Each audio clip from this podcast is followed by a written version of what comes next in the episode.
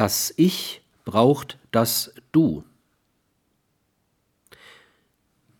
Dem möchte ich ein Menschenbild entgegensetzen, das neben der Individualität dem Ego zumindest einen weiteren Pol mit hineinnimmt, nämlich das Du. Das heißt eine Welt, in der wir Menschen zwischen Egoismus und Altruismus oszillieren. Das ist, wenn wir ehrlich sein wollen, die Welt der meisten.